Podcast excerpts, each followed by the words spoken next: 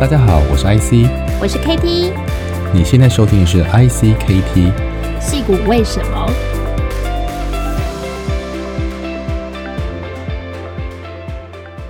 ？Hello，大家好，我是 KT，大家好，我是 IC，欢迎收听戏骨为什么？哎，我们之前呢有谈到，就是零到一哦这个阶段的新创公司，它可能会遇到一些问题啊，嗯、还有陷阱题。嗯、那我们今天呢要来聊聊。呃，公司呢阶段已经是从一到一百，我们应该要注意什么样的重点？还有怎么去定义这个阶段应该要做的目标？还有它可能呃产生的一些迷思。嗯，所以如果回到上一集的呃零到一的定义，就是说，如果一是能够回到你当初投入的资源啊，比如说呃大家的这个机会成本，就是你的市场的行情，比如说呃上班的薪水啊，或养活自己的这个需求之外。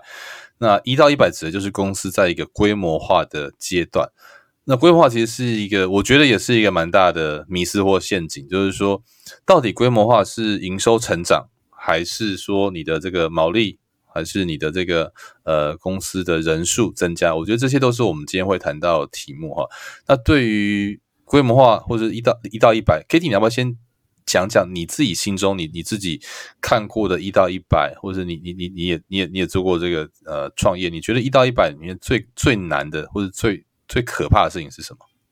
一到一百嘛？嗯，我觉得就是一个公司可能开始它已经有了产品，然后开始。嗯他也尝试了不同的商业模式，找到对的市场。这个时候，他开始要加速，要放大公司的营收。所以这时候，他可能需要是资金，还有钱，还有市场，比如说说的 marketing 的策略。哦，这个是蛮重要。这个阶段，他必须要速度很快，然后 catch up。因为在这个阶段的时候，当你什么都有了，然后你要开始起飞的时候，其实你也很容易遇到竞争对手的注意，所以这个时候你可能要在很有限的时间之内，你就要分成好几个阶段。比如说，你可能就要去界定你自己的，比如说客户数，或者是你的整个市场的大小，你怎么去划分这个阶段，然后去呃。去能够去规划出来每一个阶段你需要多少的资金、多少的人力，还要推出什么样的产品，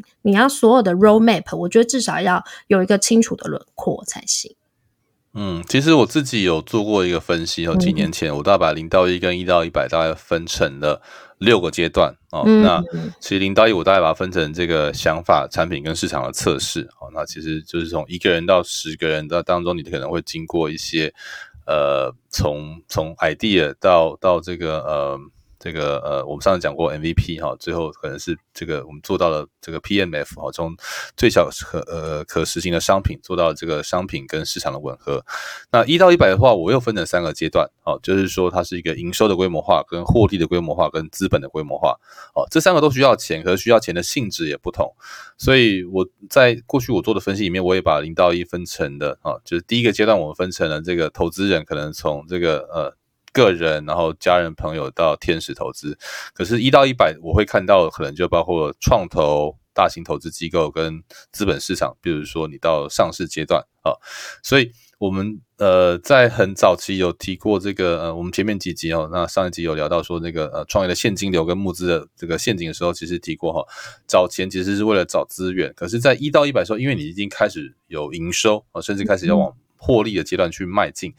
这时间点其实一个很大的关键是产品的这个垂直或水平的市场扩充，以及另外团队的功能开始会从这个扁平化组织，甚至开始出现了两层以上的组织。这个阶段，我想 Kitty 自己也有经验。你觉得这部分其实呃，你觉得很大的一个迷失可能出现在什么样的问题上面呢？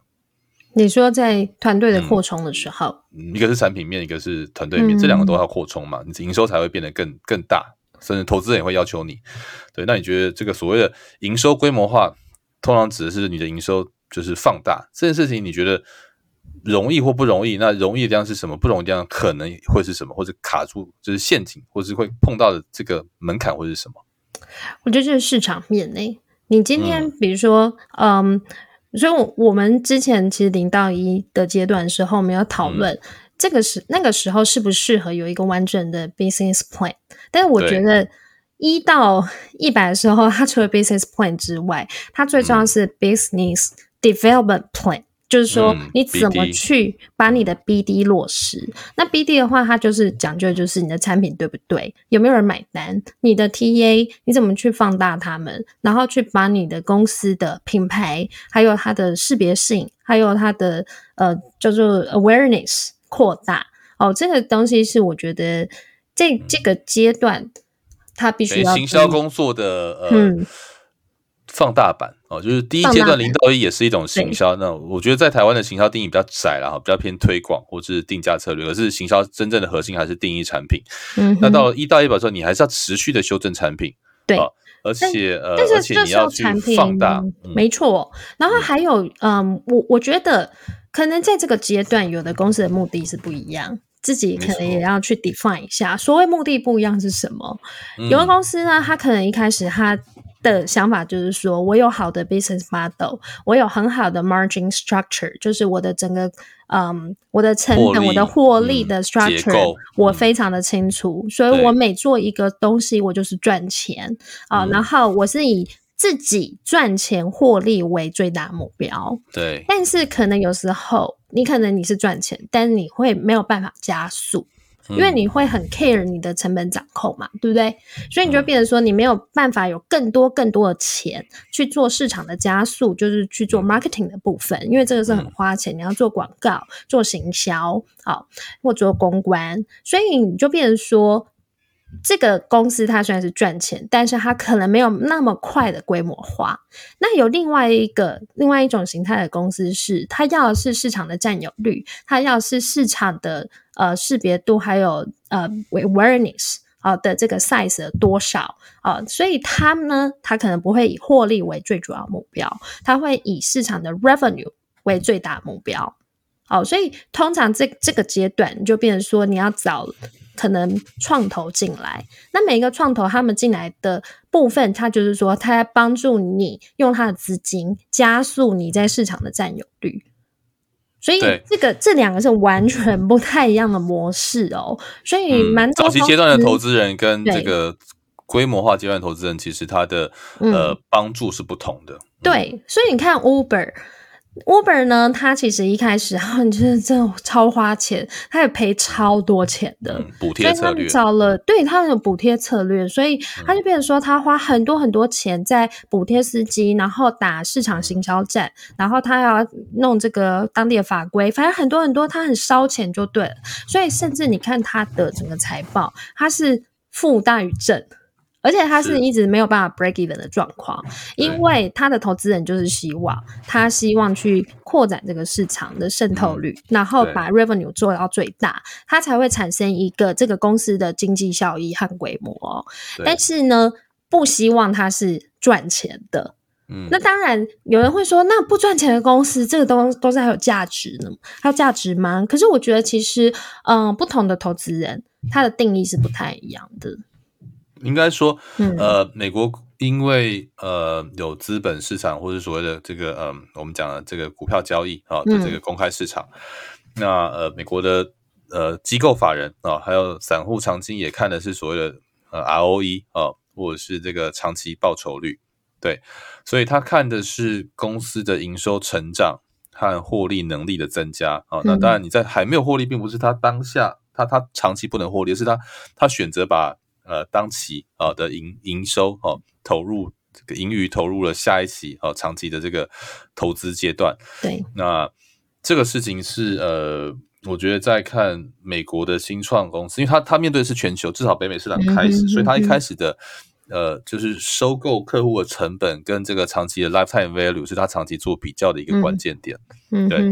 那不同行业它都有不同的这个呃。样貌了哈，比如说呃，做 B to B 跟 B to C，或是做消费的不同形态，食衣住行，其实有些行业是高频次低消费，像吃的就是这样啊。嗯哼。那衣服算中间，可是像交通就分两类嘛哈，每天的日常外出这就是呃频次比较高哈，那消费比较低。可是买车就是一个低频次高高消费，房子更是这样哈。所以这个在不同的行业别，医疗也是，医疗就是一个低频次高消费的哈，但是检健康检查或者是一些健康管理就变成反过来。所以在你做一到一百的过程当中，其实你的行业特性，还有你要破坏某角度创业，都是在破坏既有的行业规则嘛，哈。所以怎么你怎么对你怎么融入那个原行业里面的规则，但是又要能够让行业内的使用者、客户爱上你，而且爱上你的这个，我觉得一到一百最难的部分，也是最重要的部分，是你产生所谓的 recurrent。啊，嗯，重复性消费，让你的 lifetime value 越高越好，这个事情是最难，嗯、但是也是最有价值的部分。你的 retaining customer 蛮重要的，对对对，回头率设定他们一直回来。嗯、像亚马逊是到百分之八十六以上，非常高，非常高。嗯，对。然后还有就是说，一到一百这个阶段呢，因为，可能 maybe 我们之后，我们之前其实已经谈过不同的投资人。那我我其实最近呢，其实有在上 Harvard Business School 的一个课，他就在教说，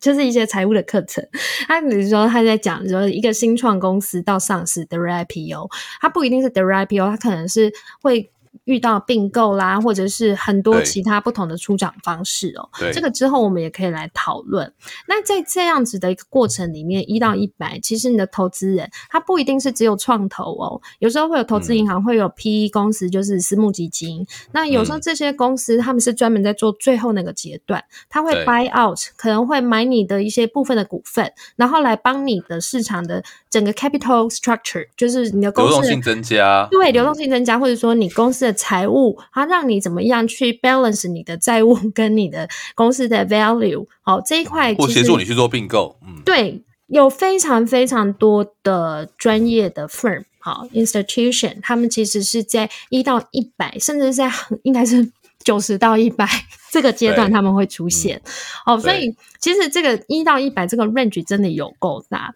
因为可能比如说照这个 IC 刚刚啊、呃、你讲的哦，就是说一到一百这个阶段，有可能你是界定三十个人，十个人以上就是一吗？还是三十个人才是一？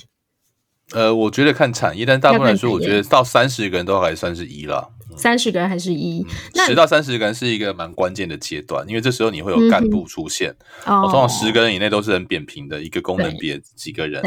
那十到十五个人通常就会很精了啊，嗯、就是大概、嗯、大概会有一些小主管。通常三十个人一定是分部门。对哦、嗯，所以我通常都会界定三十个以上就已经是已经是到一阶段了。就是有不同的部门，有主管，然后可能有两层到三层的架构。嗯，那这时候最难就是说内部 promote 还是外部来的。战将哦，这两种人其实有时候会文化冲突。嗯、这个 Katie 应该很有经验。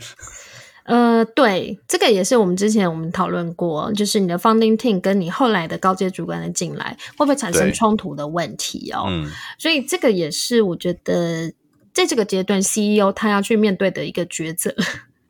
因为有时候 founding team 当然是很好，嗯、但是他的经验可能没有办法让公司可以快速的规模化，或者是快速的成长。嗯、在这个过程里面，你需要有非常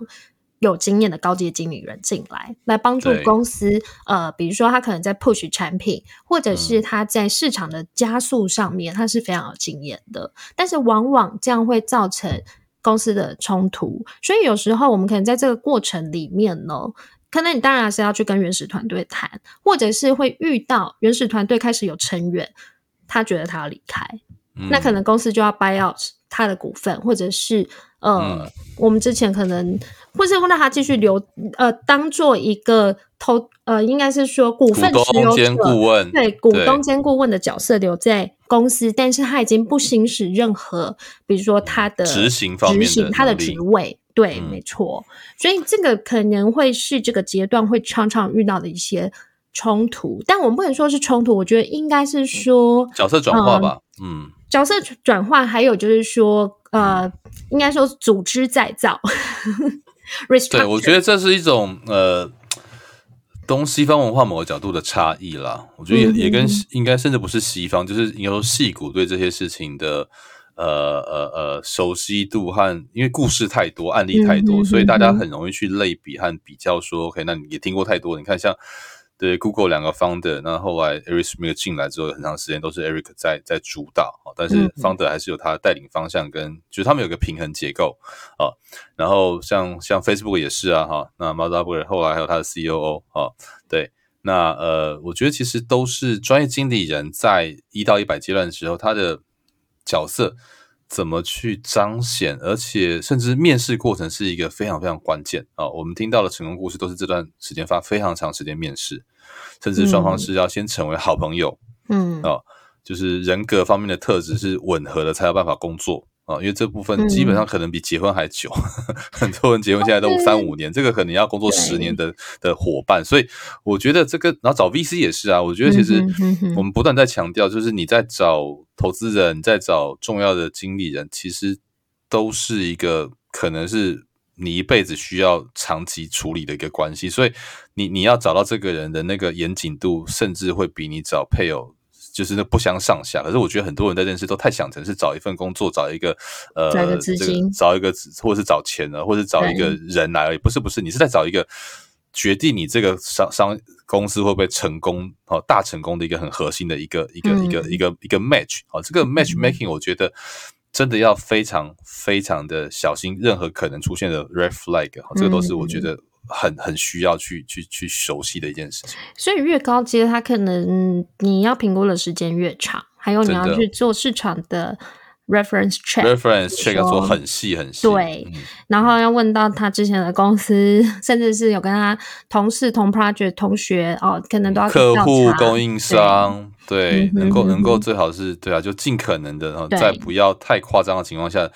对方也接受情况下去去去做这样的一个一个一个认识，嗯，对，或者是说他还没有加入之前，那可能双方有一个磨合的时间，可能先有一个 part time 的 job，然后比如说 case，然后跟他合作一个 project 这样子，这样也是一个方式，你就可以从这边来看看他跟内部团队的磨合程度，还有他自己本身他对专案的领导力，以及他对外的这个资源整合的能力如何，所以。我觉得其实呃，越高阶的加入，其实他自己也会害怕，他也要需要时间转换啊，他也想要投入一段时间，不想太早太太太快离开。所以我，我、嗯、像我以前的公司之一，像 AppWorks，我们以前用用任何一个新人，我们都是经过呃一个人、三个人的面试，嗯、然后合伙人之外，每一个同事都会有一次跟他呃全部的一个 team meeting，然后 team dinner，然后他还会进来、嗯、呃试做三到七天。的工作，我们觉得这个人真的可以给我们有有工作的，嗯、哼哼哼然后我们再进入试用期，就是非常非常谨慎用每一个人。对对，嗯、然后可能像越高阶的话，如果是一个好的人才，他其实同样他也花时间评估你们，因为也不是说只有你这个公司在竞争这个人才嘛，没错，可能同时有好几个 competitor competitor，然后在就是竞争这个好的人才，所以我觉得有时候。嗯嗯，可以双方都要谨慎的评估啦，对啊。嗯，我觉得是一个台湾的职场跟新创环境还没有那么熟悉的状态，嗯、但是我觉得慢慢有在那个阶段，嗯、就是说人跟公司的双向竞争，人跟投资人，然后创业者跟投资人的双向竞争，在戏股是非常的呃强烈的。没错，好的案子、好的公司、好的创业者都是人人想要的。嗯，对。然后还有呢，有人呢就会开始塑造。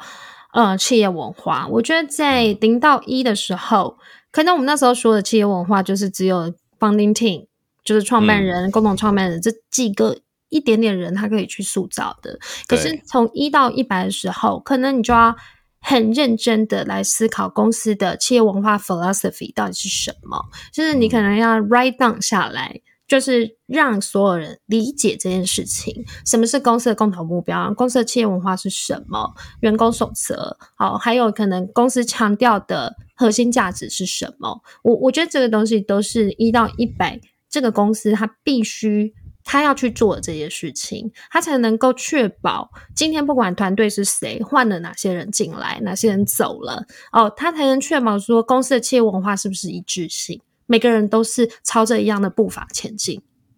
嗯，这让我想到我们访问过的 Sega 啊，那个艾卡拉，对，他他提过他做过一件事情，就是他写了一本这个 CEO 使用手册，哦、就是说，是。就是说他他为员工写了一本，我记得是两万字的啊，这个怎么怎么怎么善用 CEO，就是说你身为一个员工，你怎么把 CEO 跟你之间的关系啊，嗯、哼哼或是你怎么做期望管理啊，就是让 CEO 也可以协助你。做到你要做的事情，你也可以透过 CEO 去沟通。我觉得这个很重要的事情，就是说这个文化也是一个很好的事情。就是说你怎么，我觉我觉得任何一个主管不是拿来下令的，而是而是拿来整合跟管理，嗯、甚至协助员工更成功啊的这种文化。嗯、那我觉得当然这是 Google 我我所理解的，很多公司也也开始慢慢其实不容易。你像 Netflix 啊，他就他们就有一个很长一百、嗯、就一百页以上的那个企业文化 手册。一开始第一个就是说。公司没有要给你当 family，、嗯、公司不是 family，对，你是来可以上班的，你不可以交朋友，然后来这里当做家人，情感上的 support。所以每个文公司真的差很多，对，对，他也直接跟你讲，你不是来学习的，这里没有让你学习的机会，你是来贡献的，对。这是一个军队，你知道？呀呀，军队也有军队的好处啊，就非常的这个铁血。嗯，对，他很铁血，就是说每一个文化就会差很多呢。那像比如说像 Google，它就是真的是，嗯、我觉得在里面他们就是说着重就是啊、呃，互相学习成长，然后扁平化的组织，嗯、和谐影响力。对，所以他们变成说，我一直在看到 Google 他们在做的事情，就是他们一直在做。啊、uh,，restructure、reorg 这件事情，嗯嗯、当比如说放最前面，对，当每比如说他们认为最好的人才就是你可能每晋升一个 level 的时候，你要打破你原来的舒适圈，所以你本来可能、嗯、你你可能比如说是 senior director，一上 eight 到 director 的时候，他会把你本来下面可能已经有六十人、一百人的团队全部移走，你突然变成只有一个人。嗯、那这时候公司就会问你说：“那你可以为公司重新建立什么东西？嗯，建立什么产品，带领什么团队？然后我给你时间，嗯、你自己去组建团队，或者是找一个团队，嗯、他们愿意接受你。所以我觉得这个就是 Google 的文化，嗯、他们就是一直在非常的内部创新跟创业的风格。对，对，所以你其实有的人他就会觉得没办法接受，我本来是一百人说，说、啊、我突然只有我自己。”他会很恐慌，就是说，哎，公司是要，要是我就蛮引咎。如果我有机会的话，我会觉得这真的很很有趣，对啊。嗯，所以，所以每一个公司的文化就不一样。那像，嗯、呃，比如说 Facebook 就 Meta 嘛，嗯、他们可能他们的文化是完全很 social style，social、嗯、media style。他的每一个专案，他们都是要有人去帮你按赞、去支撑，要有内部的使用者。他们就是 ship 跟 growth hacking 啊，对这两个最最重要。对，嗯、所以快速打造产品。所以一到不切手段，没错。所以一到一百这个阶段的时候，你自己要很明确去 define 你自己公司内部的文化，还有你自己公司你怎么去驱动你的产品的市场规模化的创新力，还有你的竞争力到底在哪里？所以这个跟零到一这个阶段真的是差很多诶。嗯哼，嗯。像我自己，如果我在打造一个工作或是公司的话，我觉得像我在做的现在事情是跟天使投资有关的，嗯、哼那我就会说是 founder first，然后再是就是我就用 founder、builder 跟 ecosystem 当做最重要的三件事情。嗯，因为对我来说，我知道创业者绝对不是单独的存在，他需要很多资源，那可是他也需要很多的 builder 跟他合作。那那所以当我在组建一个一个一个一个俱乐部的时候，我就不会只有投资人。我一定是把跟创业者相关的资源啊，比如说我们会有我们的 Fellow System 啊，嗯、我会让呃很多好的学校的好学生或者是博士后啊成为我们的 Fellow，那他可以帮我们一起做很多有趣的事情啊，专案研究或者是一些执行一些工作。重重点是他也会把未来的创业者啊好题目好案子带进我们的这个 Ecosystem 里面。对，可是我觉得很多人在创业的时候，当然就跟创业的主题还有你的阶段有关了。那可是你 always 要 think about out outside the box，就是你的你的呃，在工作之内、公司之外，嗯、什么事情是可以让你的公司持续成长的？这个事情是你要、嗯、你要你要放在很重要 priority 里面。嗯，嗯对对。然后还有就是说，business model 这件事情对于公司的成长价值，它的定义在哪？定位在哪边？因为有时候你可能想的一个很好的 business model，是但是跟你公司本身的这个 valuation，就是公司的市场估值，或者是别人看你这个公司的价值是差很远的。它或许是赚钱，嗯、但是它可能。会不会离你的本业很远？有点偏离，对，你的你的你的核心竞争力，或是既有的一个赛道上，嗯、这个事情是，对，有时候蛮危险的。但是也不是说做不，就是说我觉得这个也非常考验。嗯、就我讲，另外就是团队的 DNA 了。嗯哼哼哼。像我们举一个很有趣的例子，叫叫雅马哈。嗯。哦，雅马哈是史上最斜杠的公司哈。嗯，我甚至还有摩托车到钢琴。对啊，然后、哦、超级多的乐器就不说，你看所有的这个乐器它都有，钢琴、铜管乐器、木管乐器，然后也做车，也做船，也也也，然后甚至雅马哈很多的引擎都是都不是，Toyota 很多的有些跑车引擎是雅马哈打造的。对对，所以它就是一个。它从材料跟这个音响工程，可是这是一种公司。可是你看，像特斯拉，或是呃这个 SpaceX，或是 Elon Musk，这是另外一种公司啊。所以没有一种公司是是绝对、绝对、绝对对，或是最好。但是，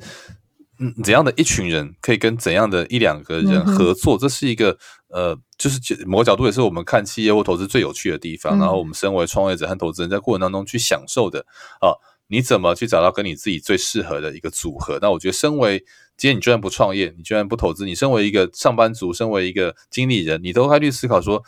什么样的一份工作跟一个组织是你可以协助他一到一百过程中，你可以你可以发挥彼此最大价值的一个一件一一个地方。嗯，对，因为我我我还是觉得说，可能在出场之前，嗯、哦，对，我觉得公司 必须还是要。对 Focus 要专注，一定要对，嗯、要不然你会变成说，你你人家要怎么去定义你这个公司到底是做什么？好，比如说我们以 Amazon 来当例子好了，对，Amazon 一开始它的起身是书店嘛，对不对？网络书店，嗯、后来开始觉得说，哎、欸，我卖书之外，我可以卖很多东西，嗯、我可以变 e-commerce 的平台。嗯、可是 Amazon 其实它一开始它上市之前，它就是一直以 e-commerce。的平台龙头为它最主要的目标，全世界最大的 e-commerce 平台。直到它上市以后，它才开始去拓展，可能它在 AWS，它在太空，它在不同的事业群的发展。对哦，我觉得这个是蛮重要，就是说你必须要让你的投资人，还有就是你在上市之前，你在出场之前，你必须要 focus 你自己最核心的价值，把它发挥到最极致。然后让公司的 revenue 或者是 valuation 到最极致哦，我觉得这个才是比较感觉这个 path 就这个路路径是比较对的。那他一直到可能你出厂哦，你到 IPO 之后，我觉得公司当然会有他转投资，或者是他的比如说本来他认为可能是。列为它的一个 potential market，但突然变成它的是一个核心的业务，我觉得那个时候可能在考虑你怎么去平行的发展，呃，不太一样的事业体，或者是你要再独立成另外一个公司。哦，我觉得这个是可能那个回到下个阶段的零到一的啦，就是说，我觉得呃，这是一个循环，或者说很多公司到、嗯、到上市前可能 spin off，然后或是 merge 别的公司哈，嗯，所以这个一百也是一个呃有呃。就是一个比喻啦，你要变成十、一千、一万都有可能嘛。我们这公司现在，我们以前讲到独角兽，现在可能独角兽全世界上千只，然后也没也没这么稀少，但是它的比例还是很低。但是现在就是说，你要成为多大的公司啊，或是我们在像我们当投资人或者加速器的 mentor 的时候，都会问创业者一个问题：什么是你定义的创业成功？对啊。你你或你的 co-founder 哦，你们怎么定义叫做创业成功？这个问题其实我觉得答案也可以变，但是你在很早的时候，甚至在过程中就常常要提醒自己跟跟 co-founder 说，哎，我们有没有在往我们的我们共同认定的目标前进？还是其实我们已经出现了一些、嗯、呃这个呃呃共识上的这裂痕都有可能。嗯、对，是没错，就是。嗯，我我觉得就是可能在这个阶段啦，还是必须要有一个完整的架构，还有就是 plan。嗯、我我觉得没有办法再像零到一那个是很经过很多的测试，然后好像走到哪 再来观察，我再这调整。那但是一到一百，我觉得你这样如果说一直没有很 stable 一个很好的一个方向的话，它就变成一个让人家觉得说好像。这个船它没有一个目标，它是在大海中漂浮。嗯、那这样的话，你的呃团队、你的投资者对你就不会有很高的信心。嗯，对对啊，投资人都是希望取得十倍甚至更高倍率的这个投资回报，所以我觉得一到一百，另外一个我们跟上一集谈到的零到一个很大的差别是哦，零到一对于大部分创业来说都是值得追求的啊、嗯哼呃，也应该要达到的，因为如果连创业都没办法养活自己的话，那你真的不如回去上班啊。当然，这停损点的时间还有考量点有很多因素哈，但是自己要设定。可是，一到一百就是第一个，它不是每家创业公司都做得到的哦，也不需要。第二个是这当中能不能做到，也不是你想不想要的问题，而是这个市场。哦，你选择赛道适不适合找成成为一个有资本市场呃进入的哦投资的，或是被收购能够上市的一个题目，或是一个团队。第二个是时间点，我觉得时间点甚至有时候比赛道还更难选择，嗯、因为你你能够做时间你，往往跟你当下的处境有关。可是我们去翻开很多产业，就是某个三年五年，它是最容易产生这样的机会的一个阶段。嗯、那呃。我现在到这个年纪或这个经验，我回去看很多过去做的一些事情，就是有时候是时间做太早，啊，或者是时间点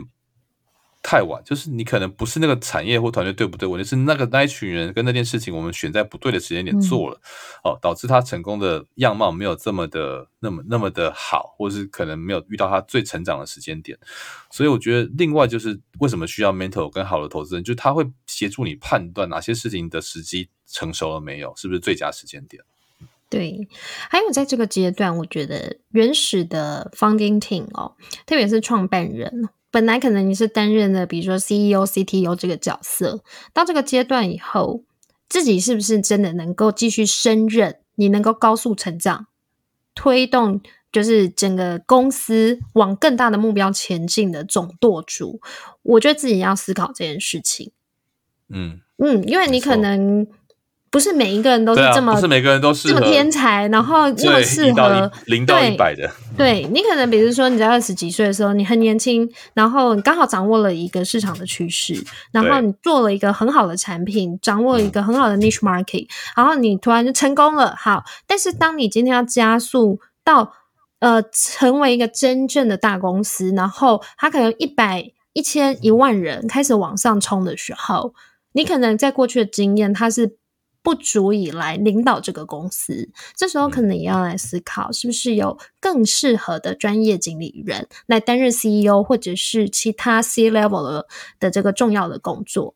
好，嗯、所以像呃那个访问过的五福，对对，他就说他自己觉得说他最适合零到一这个阶段，嗯、在公司高速成长之后，他反而觉得有。呃，更专业的团队，他们会专注在后面的事情、嗯、哦，比如说可能把这个产品把它做得更多元化，嗯，然后平行发展或垂直发展，然后市场它可能要倍增，可是他自己觉得他的重点还是在零到一、嗯，那这时候可能他就会选择离开，再去创立另外一家公司，或是加入到别的公司去。哦，所以这个也是在零一到一百这个阶段蛮遇到蛮常有的事情。嗯，不过我们也有好几位，像我们访问过，像 Felix 啊，啊、嗯，或者是像呃徐志豪学长啊，对，他们也都是后来做经理人做的非常成功。他们固然一开始开创了呃公呃公司的很早期阶段啊，那那有像 Jerry 对不对？从创业者变经理人，再变成投资人的哦，所以我觉得其实创业的后面的面貌都很多。那每个人可以在，所以我觉得就是抱着一个打破舒适圈跟开放的。心态是非常重要的一件事情。嗯，没错。好，所以嗯，一到一百呢，我觉得这个阶段呢，嗯、可能很多公新创公司，因为我觉得最近我我看到，比如说像 Web Three 这个领域，真的速度之快，你知道吗？哦，这是快到一个我觉得很惊人，你知道吗？就很夸张啊！因为我嗯、呃，前几天我就去参加一个。基金的投资人大会，嗯，然后我就那边认识了那个 Alchemy，现在 Web Three 里面一个非常成功的一个公司，嗯、他们才方就是这个公司才成立三年，嗯，他们的这个团队的呃这个 founder 这两个，他们其实才刚从 Stanford 大学毕业四年，所以现在其实才二十六岁、二十七岁，可是他们公司已经有 ten billion、嗯、valuation，你知道吗？嗯嗯嗯、多恐怖啊！就是。可是，其实我觉得他们就是核心，还有自己的个人特质非常非常强大，所以他们其实就可以 hold 住这个公司，很快从零到一，一到一百一直往上冲。但是有的公司呢，他们真的创办人本身，他可能很专注在某一小块的事情，他可能对于整个公司的管理还有资源的整合，他就不是那么擅长。所以我觉得这个时候真的是非常建议，一定要找到专业的经理人加入。然后就像我们刚刚说的，高阶进人进来，其实是注入一股新的活水，是让你的公司更稳定、快速的发展起来。真的，我觉得